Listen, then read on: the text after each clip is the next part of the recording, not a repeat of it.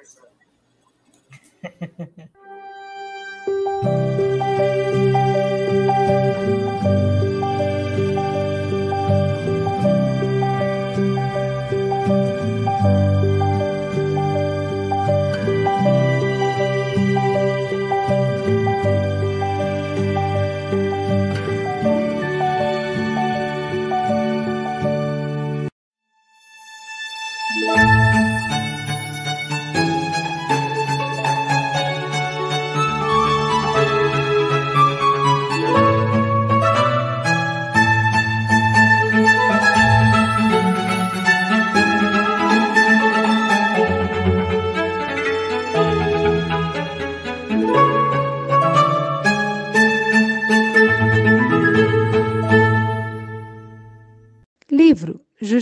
Divina pelo Espírito Emmanuel, psicografado por Chico Xavier.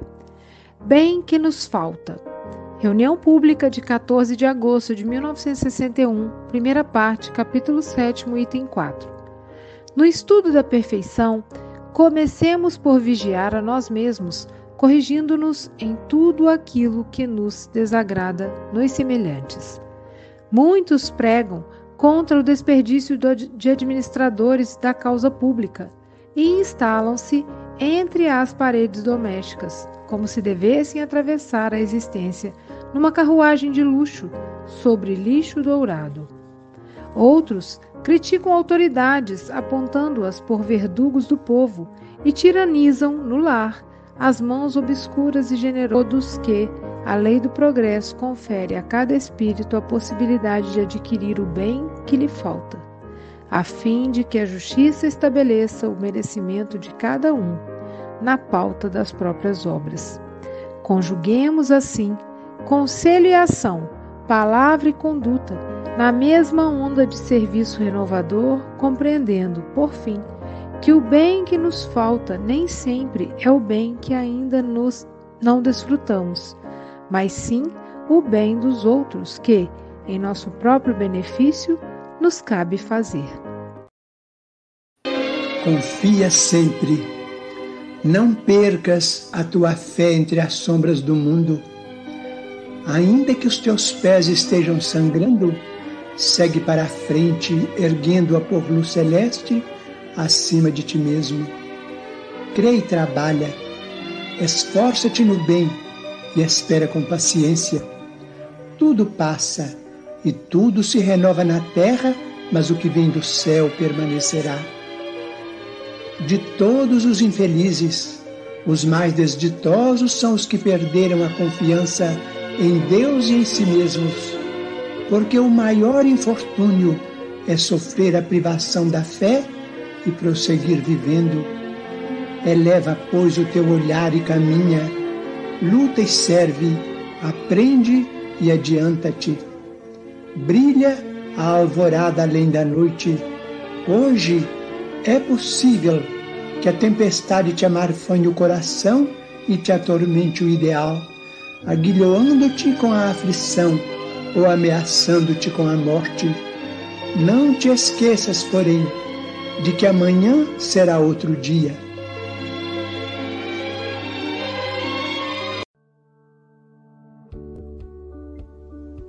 Bom dia, boa tarde, boa noite. No Café com o Evangelho Mundial, você é conectado com Jesus. Agradecemos a você, meu irmão internauta, por esse café existir. Você que assiste todos os dias através do YouTube, Facebook e compartilha em todas as suas redes sociais.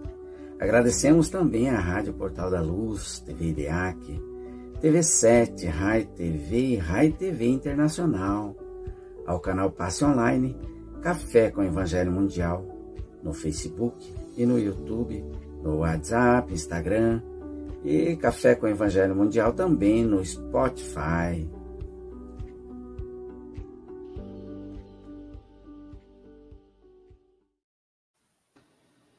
Bom dia, boa tarde, boa noite. Aqui estamos em mais um Café com Evangelho Mundial.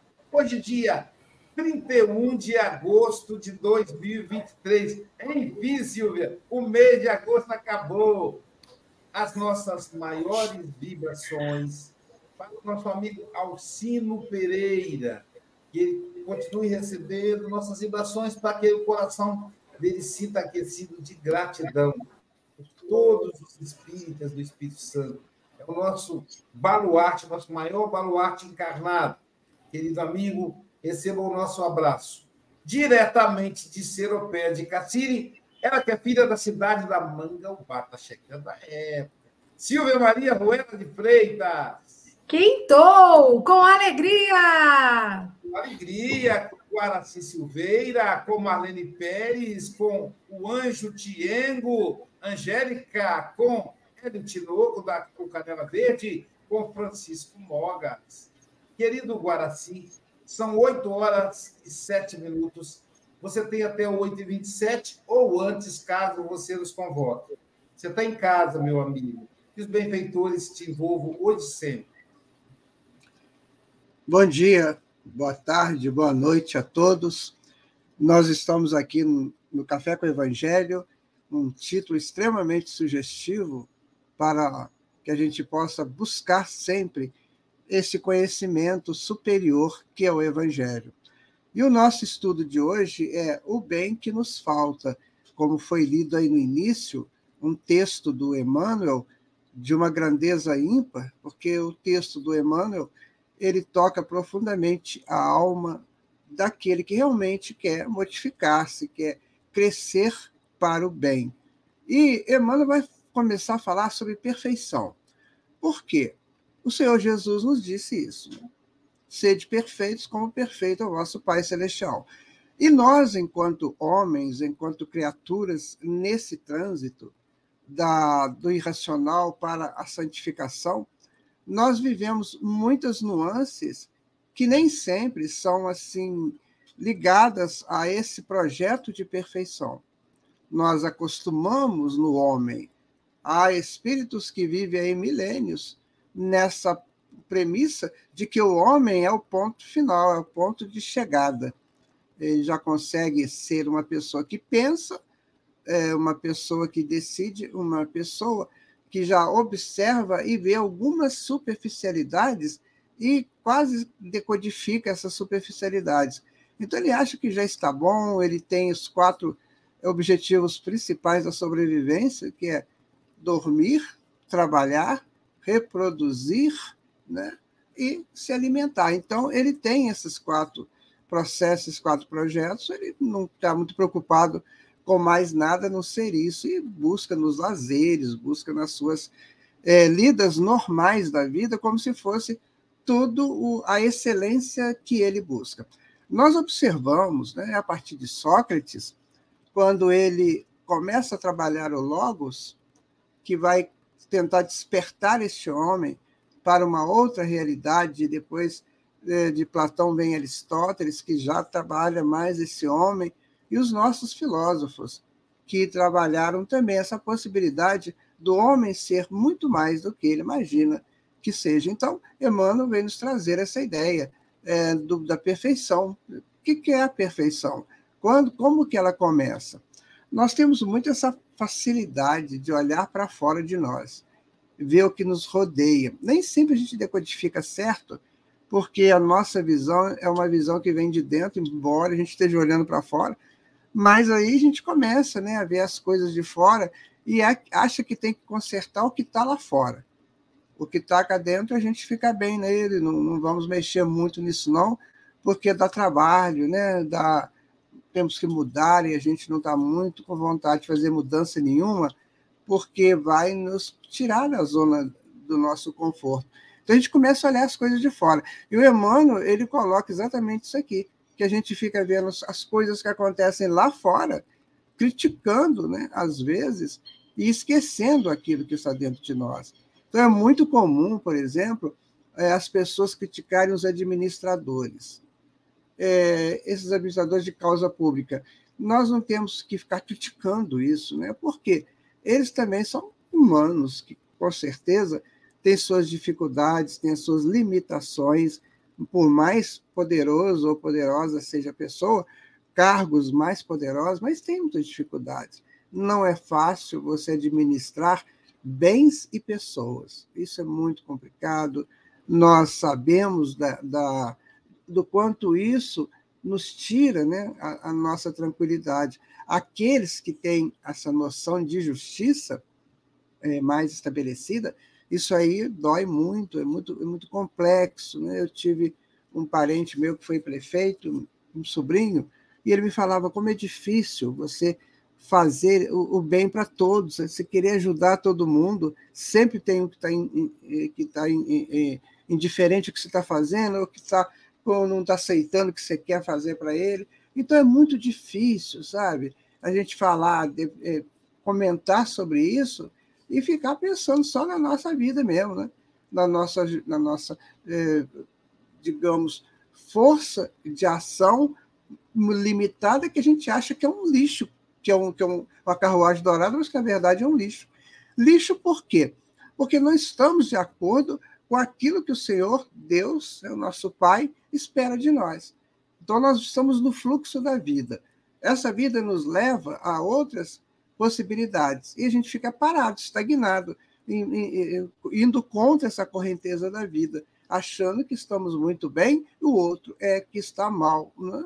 É, outras pessoas também é, falam que essas autoridades são verdugos do povo e tiranizam no lar. Eu gosto muito de citar, quando toda vez que eu leio assim, alguma coisa relacionada a alguém tiranizando alguém, eu penso muito na mensagem de Jesus, quando ele diz assim: é necessário que o escândalo venha, mas aí daquele porque o escândalo vier. Porque, é, às vezes, a pessoa precisa de um empurrãozinho. E aí ap aparece uma situação para levá-lo. E ele acha que está sendo tiranizado.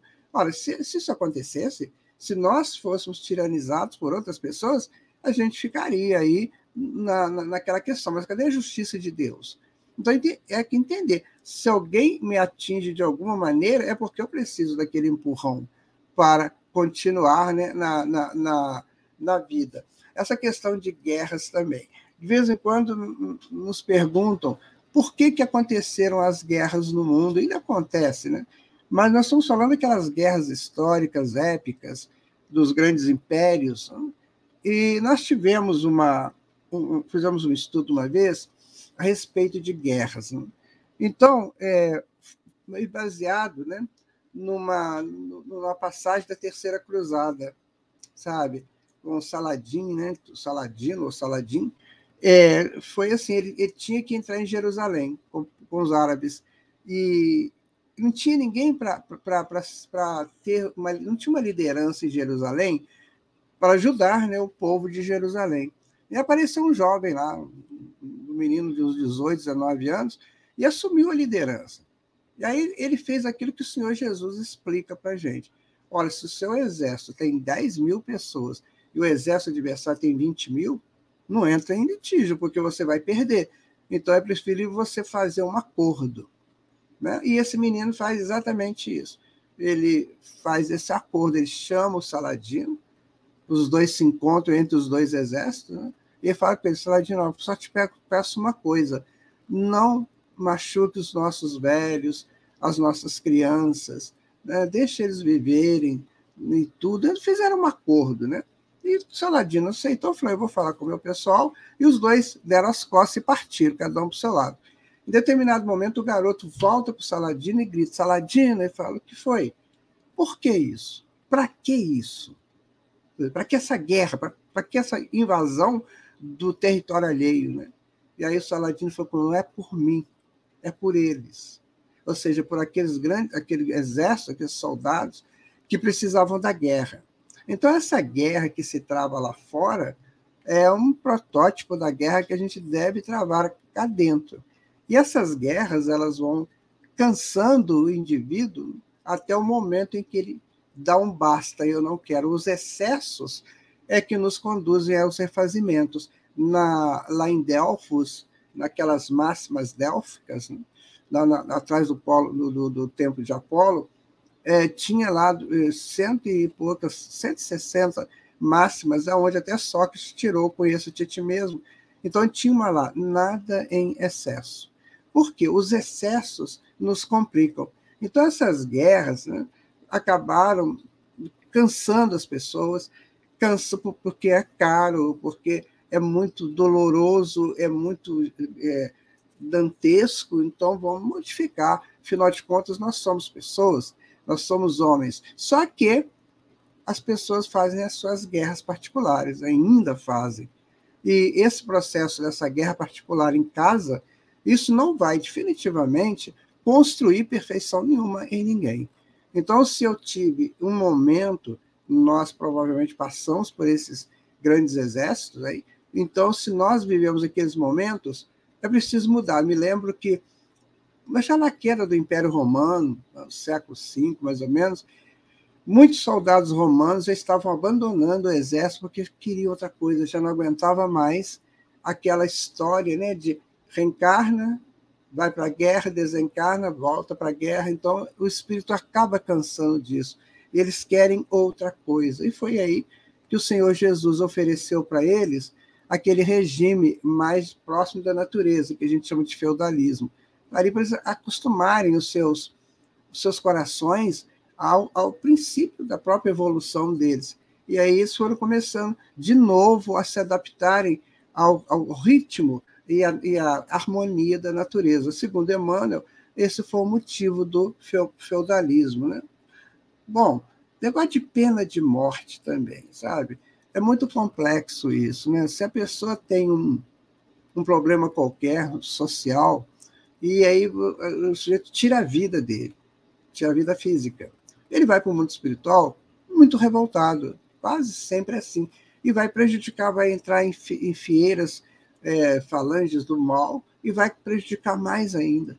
Então, se você tem o seu inimigo na sua visão, né, no seu campo de visão, tente é, conciliar com ele. Também é uma orientação de Jesus em Mateus 5, né? Concilia-te com teu adversário. Ou seja, todo esse projeto é de conciliação nossa com o mundo de fora, para que o mundo de dentro se estabeleça numa, numa é, situação de excelência. Tá? É, as, as, campanhas né, de socorro à infância desprotegida também enxotam para o vagabundo o primeiro menino infortunado que eles rogam um vintém. Essa questão, sabe, gente, é, é complicada, porque muitas vezes nós vemos é, companheiros, até espíritas, comentando sobre as questões sociais, que é, é preciso né, acabar com a fome, com a miséria, com tudo, mas é muito difícil é, um grupo ou uma pessoa fazer isso. Isso é um, é um, é um volume é, de ajuda aos, aos espíritos, só que quase ninguém entende assim. Então, essa, essa situação muito difícil que a gente vê de miséria, de fome, de, de coisas muito dolorosas que a gente observa por aí, mas no fundo, no fundo, segundo a lei, isso é um ajuste sabe? Então, vamos ajudar o que for possível, né? ajudar essas pessoas, esses espíritos que renascem numa situação muito delicada. É, ontem mesmo eu estava é, aqui em Juiz Fora, indo para um, um, lá para o centro da cidade, e eu vi uma menina é, se arrastando no chão, totalmente torta. Eu olhei para ela, ao invés de eu sentir aquela coisa né, da compaixão, que a gente sente, mas eu pensei assim: ali está uma alma em refazimento. Ainda há tempo para esse espírito. Provavelmente aceitou essa encarnação para é, se reajustar de alguma maneira com as leis divinas. Então temos que entender que o Pai é de amor para todos. E esse amor tem variáveis, né? Então, o amor não é só aquele que traz a mesa farta, o amor também traz a necessidade para que a pessoa aprenda a buscar essa mesa farta e a valorizar essa mesa farta, quando ele tem. Se ele tem, então vamos pensar, graças a Deus que eu tenho. Mas o que, que eu posso fazer? Há, necess... Há uma condição de eu fazer? Interessante que quando é, nós precisamos fazer alguma coisa por alguém, nesse campo, né, nesse campo social, essa coisa vem na nossa mão. Às vezes você não está fazendo quase nada, está andando por aí, aí de repente chega na sua frente alguém e que te, é, te aborda e te pede alguma coisa. E dentro da sua capacidade, você não vai é, mudar o mundo, né? mas dentro da capacidade de você ajudar aquela pessoa. Às vezes, uma ajuda que você dá à pessoa, é, a, a, a pessoa pode mudar. É, aqui em Juiz Fora tem os pontos de ônibus, né? São abrigos, né? Que a gente fica debaixo de uma cobertura para pegar o ônibus, né? Então, é, eu ia muito no bairro que eu morava, e, a, e aí sempre que eu estava no ponto de ônibus, aparecia uma mulher de uns 20 e poucos anos com uma criança na mão, no braço, né? E pedindo, pedindo, pedindo. Aí um dia eu falei com ela, você não acha que você está expondo o seu filho, não? Você tá, tem condições de trabalhar, você está acostumando o seu filho já a essa vida triste. Não faça isso por ele. Né? Daqui a pouquinho pode complicar para ele, pode complicar para você. Interessante que a vida me colocou três vezes em frente a essa moça. Aí depois, no, passado um tempo, estou lá no ponto e vem a mesma moça. Aí eu sempre falava com ela, ajudava no que era possível, e sempre falava com ela isso. Ela sumiu, desapareceu, não, não se sabe se ela tomou rumo, se ela quis, né? mas a gente não vê mais essa pessoa, essa pedinte, né? Então é preciso tomar muito cuidado quando a gente vai ajudar também, porque pode ser que a nossa ajuda é, tenha que ser modificada, ou seja, acrescida a um, a um outro fator né, dentro da, daquela, daquela situação. É, por exemplo, pessoas que existem, existem pessoas extremamente cultas, né, com conhecimento absurdo da vida, da, da, das, das, culturas que a gente tem por aqui, mas são pessoas que não, não gostam de passar isso para frente. Olha, quanto mais eu passo uma informação, mais eu me intero dela. Eu só aprendo se eu passar essa informação. Eu não vou ensinar nada a ninguém, eu vou estimular aquilo que já está na pessoa, como dizia Platão, né? A gente vai estimular o conhecimento que já é próprio de cada um. Então, nesse estímulo que eu dou para alguém buscar o conhecimento, buscar essa saída dessa ignorância, mental, digamos, é, é, é, que eu vou aprendendo, eu vou lidando com isso. Às vezes nós somos abordados é, por pessoas que nos, per nos, perguntam uma coisa. Na hora que ela pergunta, você fala assim, eu não sei o que, que eu respondo, né? porque eu nunca estudei isso, nunca imaginei. E de repente você começa a falar, falar e explica. Eu me lembro muito também do Evangelho, quando Jesus fala assim: não se preocupe quando você tiver que falar, porque vozes falarão por você. Então, se nós nos colocarmos à disposição da transmissão da boa palavra, a boa palavra nos busca. Ah, coitadinho de mim, para fazer isso, para fazer palestra. Não, não é coitadinho. Você é um espírito milenar, né? que já venceu etapas sobre etapas e tem muita condição para isso. Né? Então, essa, essa questão né, de pessoas ficarem engalanadas nas suas próprias virtudes, né?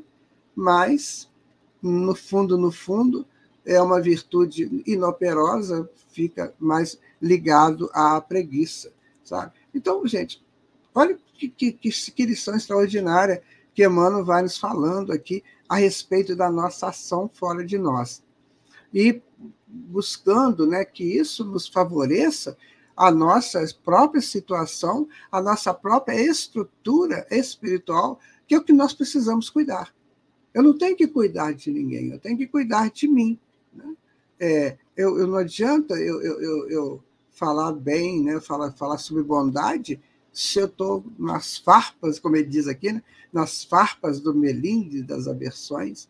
Então não adianta eu falar muita coisa legal sobre isso, sobre aquilo, sou uma pessoa ríspida, eu ainda não consigo me dominar nas minhas rispidez. Ontem eu estava assistindo um filme de uma pessoa assim, ele, ele é uma pessoa maravilhosa, sabe? Uma pessoa que todo mundo quer ficar perto. Mas coitada da esposa dele. É, ela sofria beça, agressões dele, de todo jeito, porque às vezes nem sempre né, é, é, é, é, ela fazia aquilo que ele mandava ela fazer. Ele mandava, ele não pedia. Então é preciso a gente tomar cuidado nessa nossa relação também.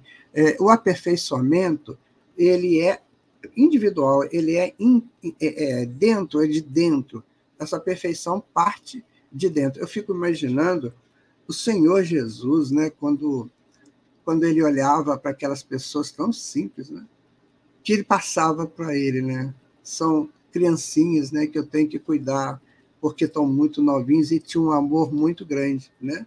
Então, Emmanuel vai falar que a doutrina espírita hoje nos ensina, nos, um comando da fé, que a lei do progresso confere a cada espírito a possibilidade de adquirir o bem que lhe falta, a fim de que a justiça estabeleça o merecimento de cada um na pauta das próprias obras. Essa questão do merecimento, penso eu, vocês podem né, me ajudar, mas eu penso que esse merecimento está muito ligado a dois fatores.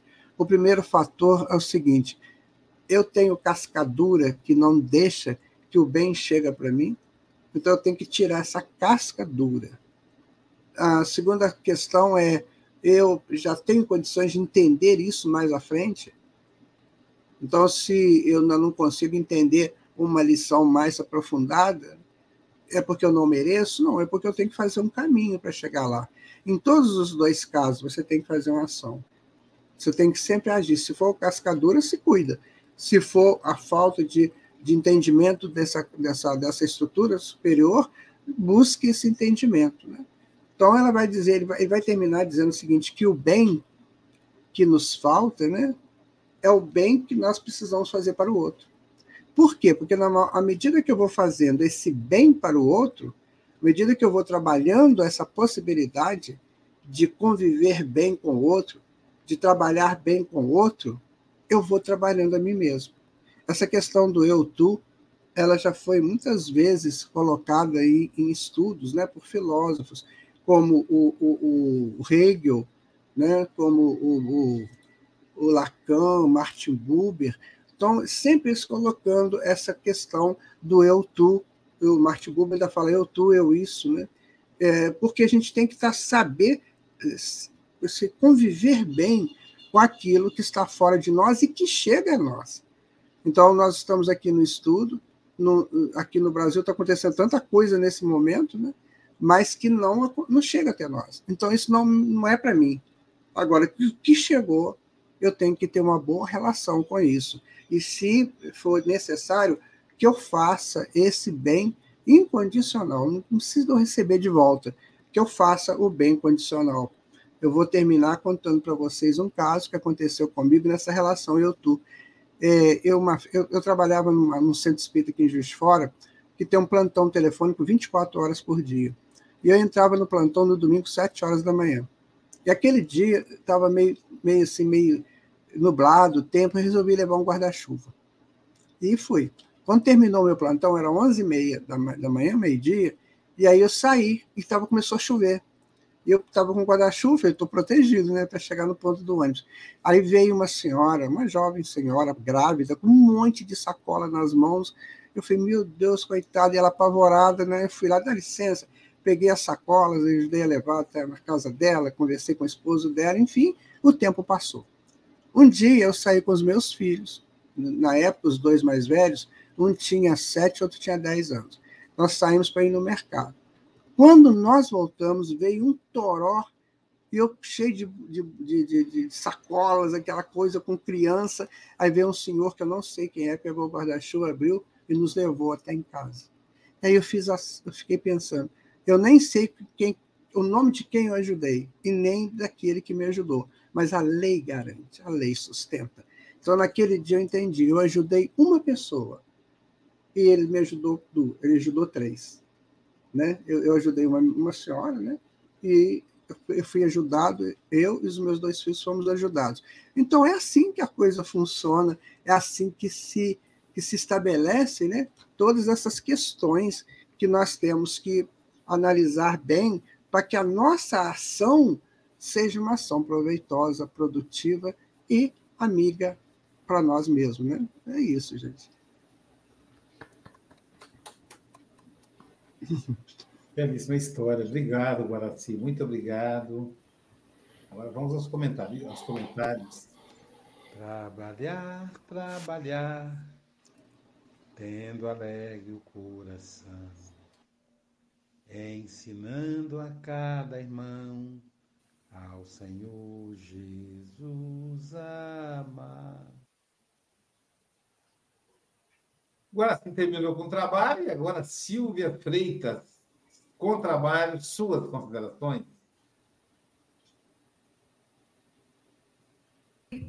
né? Ele tem uma técnica expositiva muito interessante, ele prende a nossa atenção de um jeito que a gente nem sente o tempo passar, né? Com as histórias, com os exemplos, com a doutrina. E muito bonito. E eu fiquei pensando, Guaraci, quando que você falou assim, os excessos nos complicam. Todos e, e, os excessos. E são eles que nos corrigem também. É interessante, eles nos complicam e nos corrigem. Né? Exatamente. E eu fiquei pensando, né? Quais excessos que eu já cometi, né? Que eu já experienciei, que tive que fazer aprendizados, né? Mas que me vi em situações complicadas. E também quando você faz a pergunta aí já na finalização, né? O que, que chega até a mim? O que, que a vida traz para mim? E achei muito interessante essa mensagem de Emmanuel, e vou ficar no meu comentário logo no primeiro parágrafo, né? Que ele fala que a gente precisa exercitar a vigilância em nós mesmos, porque é muito mais fácil olhar para o próximo, julgar o próximo, ver o que falta no próximo, né? E o que incomoda no próximo, ah, aí é o meu ponto para ser trabalhado, né? Porque às vezes o que me desagrada no semelhante eu tô cheinha disso aqui dentro de mim, mas não consigo perceber. Mas no semelhante grita, né? E, e eu, e eu lembro que eu sempre fui muito faladeira, né? Meu pai era chamado na escola, sempre as queixas eram que eu falava demais, que eu fazia minha tarefa e depois perturbava a aula conversando com os colegas, né? E aí, quando entrava alguém na turma que falava mais do que eu, aí eu não gostava dessa pessoa, né? Porque que faladeira, que né? Por quê? Porque aquilo me incomodava na realidade. O outro servia para mim de espelho, né? E quando eu começo a julgar demais o outro, a olhar muitos erros do outro, eu me afasto desse outro e perco a oportunidade, porque o outro que me chega também na minha vida, né, é necessário e importante. Então, eu me, me deleitei aqui com o seu café. Muito obrigada. Recebo meu abraço apertado e volte mais vezes. E uma ótima quinta-feira e um abraço também para todos que estão nos ouvindo e acompanhando esse café.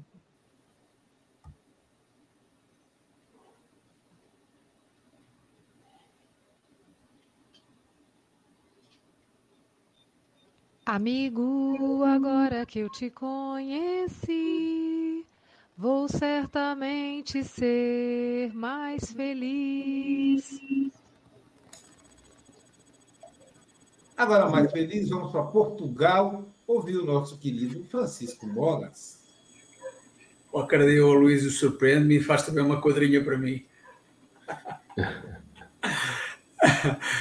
uh, bom, uh, agora sim, uh, inspiraste-me aqui e eu acho que as tuas colocações foram extraordinárias Uh, e lembrei-me aqui, de, penso que foi Santana que referiu da pessoa da infelicidade. Aquela pessoa que é infeliz é aquela que não sabe e não reconhece que não sabe, ou então aquela que sabe e não quer ensinar, e aquela que ensina, mas depois não faz. E, e, isto, lembraste-me destas três situações que realmente fazem-me recordar o facto de eu tentar, tentar sempre, e o Aloísio sabe disso, um, eu sempre recebi aqui uh, os palestrantes que iam ao Centro Espírita Santarém com o objetivo de reduzir os custos do Centro Espírita. Esse era o principal objetivo. E depois receber bem. É? Um, jamais em tempo algum, na altura, eu iria pensar que iria ao Brasil. Uh, e no Brasil uh, fui muito bem recebido. Uh, muito bem recebido, inclusive em Belo Horizonte também o, John Harley, lá da, do, da casa do Chico Xavier, me recebeu, me foi buscar ao aeroporto. Portanto, eu recebi em troca, tu deste esse exemplo, eu recebi em troca aquilo que andei a espalhar durante anos, sem qualquer vontade de ir ao Brasil, que eu nunca pensei ir ao Brasil, pelo menos na altura. Portanto, é, é aquela necessidade de nós tentarmos fazer o bem pelo bem, só único e exclusivamente. Uh, e, e, isso tem realmente o retorno quando menos nós esperamos. Quando menos nós esperamos. Um, para terminar o comentário, não é, Silvinha? como que costuma dizer assim, e aqui meus quadrinhos. o bem que nos falta é o arrependimento de não fazer. É quando a consciência nos assalta, lembrando-se que só o amor deve prevalecer. Agora, assim diz que temos muita facilidade de olhar unicamente para fora. A introspeção é esquecida na verdade. Ao fazê-la, o espírito evolui e melhora. É isso. Vamos melhorando sempre quando fizermos a nossa introspeção. O que é que precisamos, não é o que o outro tem que mudar, é o que é que nós precisamos de mudar. Uh, enfim, é sermos os grandes críticos de nós mesmos. Quando nós somos os grandes críticos de nós mesmos, com certeza fazemos o bem, não importa a quem. Um abraço, Guaraci, e já está marcada a tua próxima participação. Desde já desejo um Feliz Natal e um próspero ano novo. Que agradeço vocês, gente. Muito obrigado pela oportunidade, né? De participar de um trabalho tão, tão interessante, tão importante. Muito obrigado mesmo. Um dia todos nós seremos anjos, vamos trabalhar e acreditar que no futuro nós seremos anjos, num planeta onde o amor unicamente o amor há de reinar.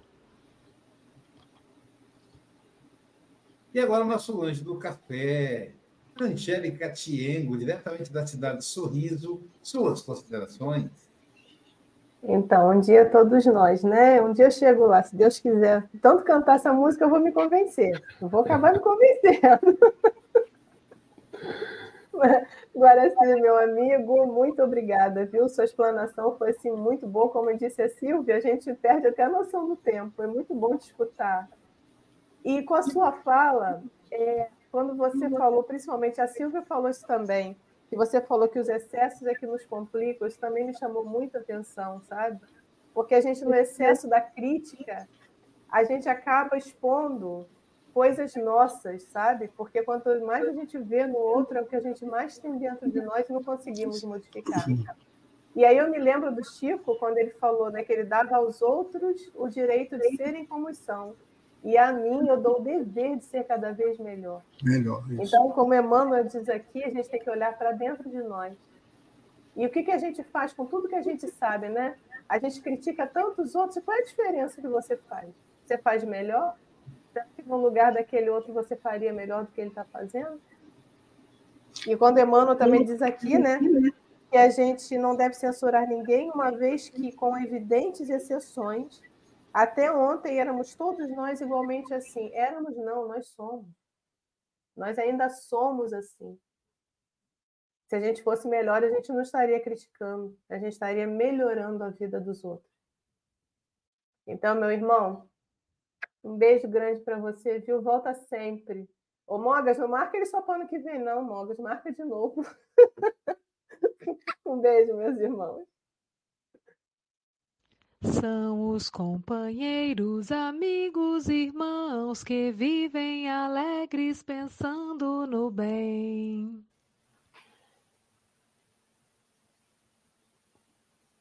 Companheiro, amigo, irmão, que só vive alegre, pensando no bem. Esse louco, direto da cidade de Canela Verde, que é a cidade mais antiga do Espírito Santo. É onde nasceu o Espírito Santo. Porque o nome é Vila Velha. Amigo, suas considerações? Então, bom dia, boa tarde, boa noite aos internautas. Agradecer o Baracina. Guaraci sempre com essa precisão, essa clareza de raciocínio, expõe muito bem. Deus mantenha assim na tarefa espírita. Mas eu queria rapidamente mesmo falar sobre esse tema que a Emmanuel abordou, porque a proposta de Emmanuel é trabalhar o capítulo 7 do Evangelho do livro São Inferno, item 3, é o Código Penal da Vida Futura. E ele faz com muita clareza, ele trabalha muito bem a questão dessa proporcionalidade que há entre felicidade e perfeição moral, infelicidade e imperfeição moral. Quanto mais imperfeitos somos, quanto mais defeitos temos, mais infelizes somos. Quanto mais vencemos os defeitos e caminhamos à perfeição, mais felizes somos. Na base doutrinária espírita é a questão 614, livro dos Espíritos, onde está dito que o homem só é infeliz quando ele se afasta das leis de Deus. Mas Emmanuel faz o convite, então, para que eu olhe as minhas imperfeições, para que eu possa perceber que a imperfeição do outro que me incomoda, normalmente ela está em mim. Talvez para ser trabalhada e para ser vencida. E aí eu me lembrei de Allan Kardec comentando sobre o verdadeiro homem de bem, capítulo 17, item 3 do Evangelho, que ele vai dizer em uma das características que o verdadeiro homem de bem é aquele que estuda suas próprias imperfeições e trabalha incessantemente a combatê-las. Então ele estuda, ele percebe, ele admite, ele aceita, não para se auto-denegrir, para sentir-se inferior, mas para trabalhar incessantemente. E Kardec compõe, completa, dizendo assim: todos os esforços emprega para poder dizer no dia seguinte que algo traz em si de melhor do que na véspera. Interessante lembrar aqui também, dia desses fazia uma live com a Michelle Matar, no programa Lições e Conexões, que vai ao ar em vários canais também, que reproduzem também o Café com Evangelho Mundial, e ela fez uma, ela citou uma frase da Joana de Ângeles, por Divaldo Franco, e ela teve a ousadia de fazer o contraponto. A frase diz assim: O mal que me faz mal não é o mal que as pessoas me fazem. O mal que me faz mal é o mal que eu faço para as pessoas. Então ela disse: O bem que me faz bem não é o bem que as pessoas me fazem. O bem que me faz bem é o bem que eu faço para as pessoas. Um convite, meus irmãos, a nós tomarmos uma ação para fazermos o bem que está ao nosso alcance. Questão 642, Livro dos Espíritos. É preciso fazer o bem no limite de nossas forças. Então, a proposta de Emmanuel, muito sábia, nos convidando a olhar para nós mesmos e nos esforçar intensamente para tentar, de alguma maneira, vencer esse velho homem que traz características da guerra, da violência, do combate, o guerreiro interior, para trazer à luz o homem sereno, tranquilo, justo, que se harmoniza com a vida e com as pessoas, esse homem que um dia nós seremos, não é? Um dia todos seremos anjos. Mas fato é que esse anjo começa hoje, quando eu reflito nas minhas ações e tento de alguma maneira, de alguma maneira, mesmo com dificuldades e limitações, prosseguir adiante sem desistir. Daí o Rabi ter dito no, no sermão chamado profético, que aquele que perseverar até o fim, esse será salvo, né? E no começo da, do nosso programa, o Aloysio fez menção ao seu Alcino Pereira, não é? E disse ser ele um dos grandes nomes vivos, né? ainda encarnados entre nós, do Espiritismo do Estado do Espírito Santo. Eu queria, o, o Aloysio, todo respeito aqui, deixa eu incluir o Júlio, o Júlio Arcanjo, deixa eu incluir o Júlio Arcanjo. Eu me lembrei ah, naqueles, naquele folheto da FEB, da, da FES, contando a história do, do Espiritismo, do Espírito Santo, narra um fato de 1985, quando a Federação Espírita Estadual estava com dificuldades, estava realmente rompida com a FES, com a Federação Espírita do Brasil, e assumiu uma nova diretoria, dentre eles Júlio Arcanjo estava com a gente, naquele, estava lá naquele momento, e eles propuseram, meus irmãos, algo que é fundamental. O lema foi unir e integrar. E de lá para cá o movimento vem tomando novo rumo, novas, novas novos resultados foram surgindo, né? Então, fazer aqui a menção esse companheiro também muito querido do nosso coração, frequenta de vez em quando lá a Sociedade de Guarapari, né? O Júlio Arcanjo, né? Então, meus irmãos, é isso. Que Deus possa nos abençoar nesse dia, nos conduzir em paz pela nossa caminhada e nos dar forças, né? Forças para poder cumprir a nossa, o nosso dever, que é hoje nos tornar mais perfeitos que ontem. Obrigado, Baraci. Volte mais vezes. Que se, eu também comungo com a Angélica. E se tiver uma vaguinha aí antes do ano que vem, o, Francisco, inclui o nosso companheiro Guaraci. É o meu Rio Grande do Sul, céu, sol, sul, terra e cor, onde tudo que se planta cresce, o que mais floresce é o amor. Onde tudo que se planta cresce, o que mais floresce é o amor. Então, agora, onde lá tudo se planta, cresce, mas lá o mais importante é o amor. Marlene Pérez, suas considerações? Ah, meus amigos, mais uma vez, bom dia, boa tarde, boa noite a todos e todas, aos nossos internautas. Seu Guaraci, muito obrigada. Foi uma lição além da lição de Emmanuel ser maravilhosa como todas, a sua explanação foi fantástica. Eu queria muito deixar esse meu tempo para o senhor continuar nos auxiliando nesse entendimento dessa leitura. Mas eu gostei muito quando o senhor falou também ali da função dos políticos, das pessoas que têm autoridades, né, que também são inferiores como nós, que às vezes também, é, eu lembro que quando é épocas de eleições mesmo, que começa aquele período acalorado, que todo mundo tem opinião, um político de um é melhor que o político político do outro, um duelo interior, né? Todo mundo brigando, cada um, e as pessoas no fundo percebendo que elas têm também, que cada político que ela está defendendo tem as suas carências e tem as suas imperfeições, as suas necessidades, mas naquele momento está todo mundo focado no seu interesse, porque o meu interesse é que o meu ganhe para que eu me dê bem, ninguém, na verdade, está pensando em ninguém. E Jesus nos pede sempre para que nos duelemos com nós, conosco mesmo, com as nossas imperfeições, com as nossas dificuldades. Ele veio estimular o homem ao bom combate, sim, mas aquele bom combate interno para que ele seja uma pessoa melhor, né? O que é muito difícil entre a gente. E o espiritismo nos dá essa continuidade de, de trabalho, de entendimento, para que a gente possa fazer isso conosco mesmo, com os nossos familiares, com as pessoas que nos cercam.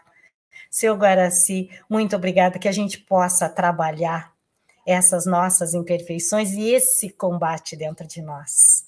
Que Deus abençoe a todos nós. Volta sempre, seu Guaraci.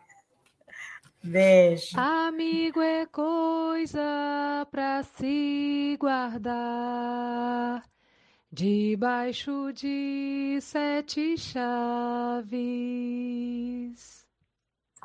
Guarapari é precisamente o local onde está o próximo comentador. Vamos ouvir no Café com o Evangelho Mundial Aloísio Silva, o seu fundador. Morgan, sensacional. Parabéns, Morgan, parabéns. É, o que nos, que nos falta, né? Quanta coisa nos falta e o bem que nos falta. E enquanto a gente conversava aqui, eu estava socorrendo o Renatinho, porque está faltando comida lá para fazer o jantar dos irmãos em situação de rua na sexta-feira. Então, como, a S, como é um sexta-feira é o dia da SGE, a equipe da SGE, Célia, Nilce, Cássia, Carla, Panusa, Daniel, Emanuel, então, só para você, e Renato, né? Então, espero não ter esquecido ninguém. E aí, então, estávamos correndo para comprar as coisas para não faltar, porque algumas coisas é feito de véspera. Então, o Renato precisa preparar o quibe ou peito de frango de véspera para que amanhã, na sexta-feira, esteja tudo certinho. E é isso. É, é, é, o Guaraci fala, lembrou a gente que a todo momento nós somos convidados a agir no bem. Não pensando no bem maior, de uma transformação social, que nós sonhamos mas que os nossos olhos míopes não conseguem enxergar. Então, façamos o que nos cabe, o que está mais próximo. E isso já é, é muito. Porque, como disse, a, como lembrou a Silvia, nós temos a facilidade de projetar os nossos conflitos no outro. E aí, o Emmanuel vai nos, nos puxando a orelha, falando, por exemplo, do, do, do administrador público. Imagina quantos criticam o prefeito, o governador, pelas decisões que ele tem que tomar é, para um bem maior e se erra ou é, não sai de acordo com o que a gente entende. Agora mesmo de manhã estava mostrando o viaduto que foi inaugurado aqui no Espírito Santo, inaugurado há um mês atrás, e o viaduto já, já oferece problemas na, na, na obra. E aí eu falei com a Gerson, nossa, Gerson, isso aí queimou o governador. Se eu fosse governador, eu ia pessoalmente para a televisão explicar o que aconteceu. Né? Você vê como é que são as coisas. Por quê? Eu sei que isso vai chover de pedra em cima dele. E aí passou pelo secretário de obra, pela empreiteira, mas ninguém quer saber, ninguém sabe quem é. Eu mesmo sempre pergunto, qual é o secretário de obra do Espírito Santo? Eu não sei. Agora, o governador, eu sei. Então, são pessoas que sempre recebem essas pedradas e que precisam das nossas orações. É, a gente pode, temos o senso crítico para avaliar, mas, ao mesmo tempo, temos que ter também a bondade de orar, porque gerir não é fácil. Porque você vai gerir interesses diferentes. É diferente da ação pessoal. Enquanto eu falo em meu nome, eu e a Silvia, eu e o Chico, eu e, e o Hélio é uma coisa. Agora, quando se trata da gestão, é outra coisa, porque aí não são os meus interesses, não são as minhas ideias. Quantas vezes, né, Silvio, passamos por muitas mudanças no Café com o Evangelho. Por exemplo, tem três dias que eu estou para anunciar, mas vou anunciar agora. Há três dias que a gente está com a web rádio Fraternidade, transmitindo o Café com o Evangelho. É a nossa mais nova parceira. E a nossa gratidão aí ao Rubens, que nos proporcionou isso. Então, essas são, são mudanças que vão formando, que vão formatando, que vão dando, atingindo mais e mais pessoas, que é o objetivo do café. E às vezes um, um fica desagradado, o outro não, e vamos indo, né? Então, é preciso que a gente também que a gente se avalie. Eu, Aloísio, por que, que eu estou incomodado com a questão do governador? O que está desgovernado dentro de mim? Essa é a proposta. Porque eu não posso mudar o governador, ele nem me conhece. Mas eu posso mudar o mundo do Aloísio. Esse eu mais ou menos conheço. É isso? Guaraci, querido amigo, volte sempre. Suas considerações finais. Então, gente, é, enquanto eu estava ouvindo vocês aqui, eu estava tentando encontrar no Evangelho a melhor relação direta que Jesus deixou do relação eu-tu. E tem uma que é, que é perfeita. Ele fala assim: não chame o seu irmão de raca, né? que é um, um termo pejorativo, uma coisa que é, complica né, a, a, a, visão do outro. Por quê? porque eu vejo no outro aquilo que eu sou. Então, se eu estou né, falando, chamando alguém de, de um nome qualquer aí, desses que não são interessantes, né, então significa que eu tenho essa ligação com o mesmo projeto que eu estou vendo nele. Então, o Senhor Jesus deu essa informação e, às vezes, a gente pensa né, que ele estava querendo que a gente seja bonzinho para com o outro. Né? Vamos preservar o outro, que o outro às vezes tem suas dificuldades, tem lá seus, seus problemas, mas vamos, é, não vamos ficar expondo o outro. Quando, na verdade, na, na profundidade deste assunto, ele estava dizendo era de nós mesmos. Né? Então, se eu fico vendo que o outro é idiota, é cretino, é isso, aquilo, é porque eu tenho a, relação dessa coisa comigo mesmo. Né? Aquela situação de Jesus com o cachorro, né? cachorro morto na estrada, todo mundo passou, os apóstolos tamparam o nariz. Jesus abaixou, ficou olhando para o cachorro, depois de um tempo falou assim: que belos dentes tinha esse cão. Ou seja, você tem que buscar, a gente deve buscar no outro o melhor que a gente puder ver, né? porque significa que eu estou trabalhando o melhor que eu tenho. Sabe? Nessa relação do não chame seu irmão de raca, ela é, é perfeita para esse estudo do Emmanuel, né, gente? Olha, quero dizer, fiquei muito feliz de ter participado aqui de mais esse Café com o Evangelho. Estou à disposição de vocês para aprender né, e contribuir naquilo que for necessário. Obrigado, Guaraci. Pessoal, o Café com o Evangelho Mundial termina aqui. Daqui a pouquinho teremos passo online com você, Angélica. Hoje não, né? Ah, é, com a Angélica, gente. Então, olha, para o passe online, você vai, você vai a, a, no YouTube, Passe Online Café com o Evangelho Mundial. E no Facebook, o canal Espiritismo. São só esses três canais. Tá bom? E a programação continua. Às 18 horas, teremos o curso de espanhol gratuito. É a turma do Café com o Evangelho Mundial. O horário é às 18 horas. No entanto, a maestra Rose, a nossa professora, falou que as salas já estarão abertas às 17h30. Então, os alunos cheguem mais cedo, comecem a fazer aquele bate-papo, que às 18 em ponto começa a aula, tá bom? E amanhã, quem estará conosco é a nossa querida Helen Coelho, da Austrália. Ela vai falar para nós nas leis do destino. Então, bom dia, boa tarde, boa noite com Jesus. Obrigado, Guaraci. Jesus te abençoe. Oh, Luísio. Diga. Temos três minutos. Eu queria fazer um agradecimento aos brasileiros, pode ser? Como o quê?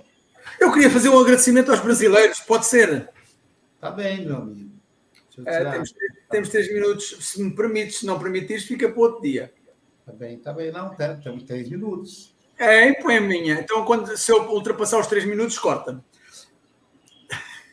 Desde Portugal vou nadando em direção ao Brasil. O tempo que vou levando vai passando de forma sutil.